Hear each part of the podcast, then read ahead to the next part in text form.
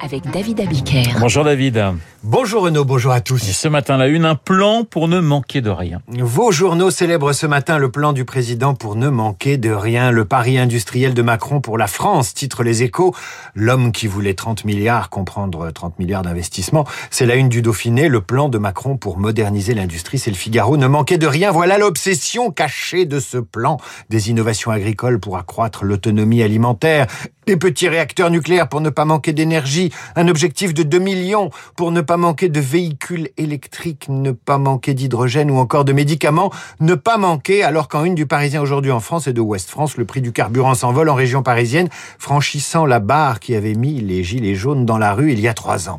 De pénurie, il est encore question dans des secteurs inattendus. 20 minutes parle de pénurie de jouets à Noël, Ouest France de pénurie d'engrais azotés et le Figaro d'une réduction de la production de l'iPhone 13 par manque de puces. Je vous le dis, la peur de manquer s'installe tranquillement dans vos journaux et nos esprits. Dans les journaux et dans les ports britanniques. La pénurie est parfois due à un trop-plein. Exemple chez les Anglais. Vous le savez, l'Angleterre manque de chauffeurs routiers. Eh bien, l'AFP nous apprend ce matin que le manque de transporteurs ralentit le déchargement des conteneurs dans les ports britanniques, ce qui contraint certains bateaux à faire demi-tour. L'approvisionnement devient une usine à gaz afin d'assurer que les marchandises seront largement disponibles à Noël, explique un porte-parole de Maersk, la plus grande société de transport maritime par conteneur au monde. Nous avons commencé à rediriger chaque semaine un de nos trois grands cargos faisant escale à Felixstones. Ces bateaux accostent dans d'autres ports du continent, comme Anvers ou Rotterdam, puis sont redirigés dans des bateaux plus petits vers leur destination initiale. Vous imaginez le manège. Et l'hebdo Le 1 sort à point nommé un numéro intitulé Le temps des pénuries. Et le 1 qui interroge notamment l'économiste Isabelle Méjean sur l'origine de ces pénuries. Les prix du fret maritime ont explosé ces derniers mois avec des chiffres de plus 400 à 500% sur certaines destinations. Or, quand votre conteneur coûte 3 à 4 fois plus cher, vous n'allez pas le remplir de produits qui rapportent peu. Tous les pays sont affectés. L'Angleterre qui a ralenti la fluidité de son transport avec le Brexit, mais également l'Allemagne dont l'industrie peine à importer les pièces détachées dont elle a besoin. Et le 1 donne des exemples. On manque de gaz, on manque de bois, de semi-conducteurs et de pâtes. Et allez donc essayer de fabriquer des vélos électriques made in France, impossible. Toutes les pièces à assembler viennent d'Asie.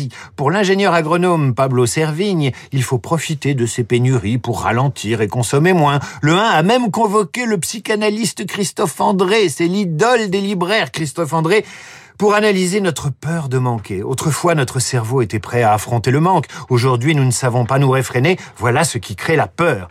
Et pendant que l'économie se met à manquer, le président a dû faire hier le grand écart. Fini le productivisme gaulien. Place aux innovations et aux technologies de rupture qui croient en un progrès mis au service de l'humanisme, ce qui ne mange pas de pain. Dans les échos, Gaspard Koenig dénonce, lui, la tyrannie du toujours plus. Le philosophe libéral s'interroge sur le slogan de la République en marche. 50 plus, plus 5 ans bien sûr, plus 5 ans pour Emmanuel Macron, mais également plus de plus.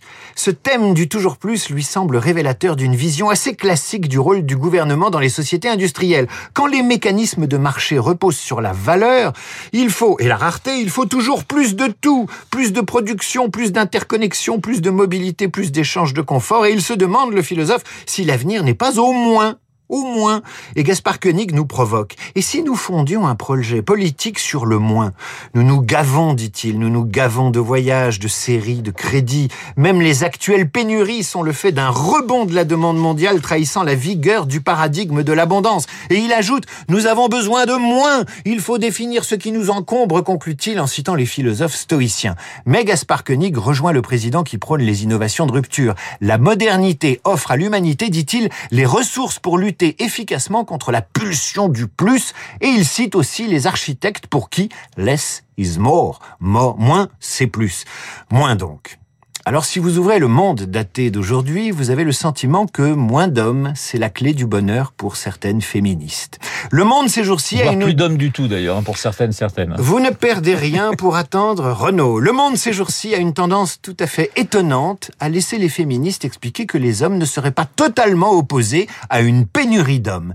Je ne vous parle même pas des violeurs, des goujats, des porcs. Non, je vous parle des hommes. C'est un glissement tranquille qui s'opère en lisant Le Monde. Il y a 15 jours, le journal de la parole à des femmes qui préfèrent vivre seules que mal accompagnées, nous aussi, et c'est bien normal. L'une d'elles déclarait donc ceci parlant de son compagnon comme je parle moi de mon chien.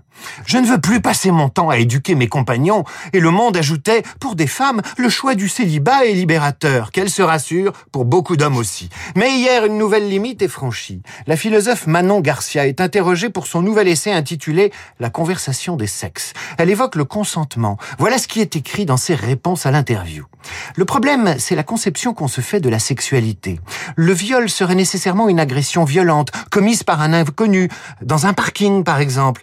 La réalité est infiniment plus complexe. Il existe un continuum de scénarios banals où la frontière entre ce qui relève du viol et de la sexualité consentie est très difficile à tracer. Accepter un rapport sexuel parce qu'on veut être tranquille, parce qu'on croit devoir des relations sexuelles à son mari, ce n'est pas un viol au sens légal mais ce n'est pas un acte consenti. Et vous la voyez arriver là, l'extension du domaine du viol. Vous voyez la rhétorique élargir la criminalisation du désir masculin.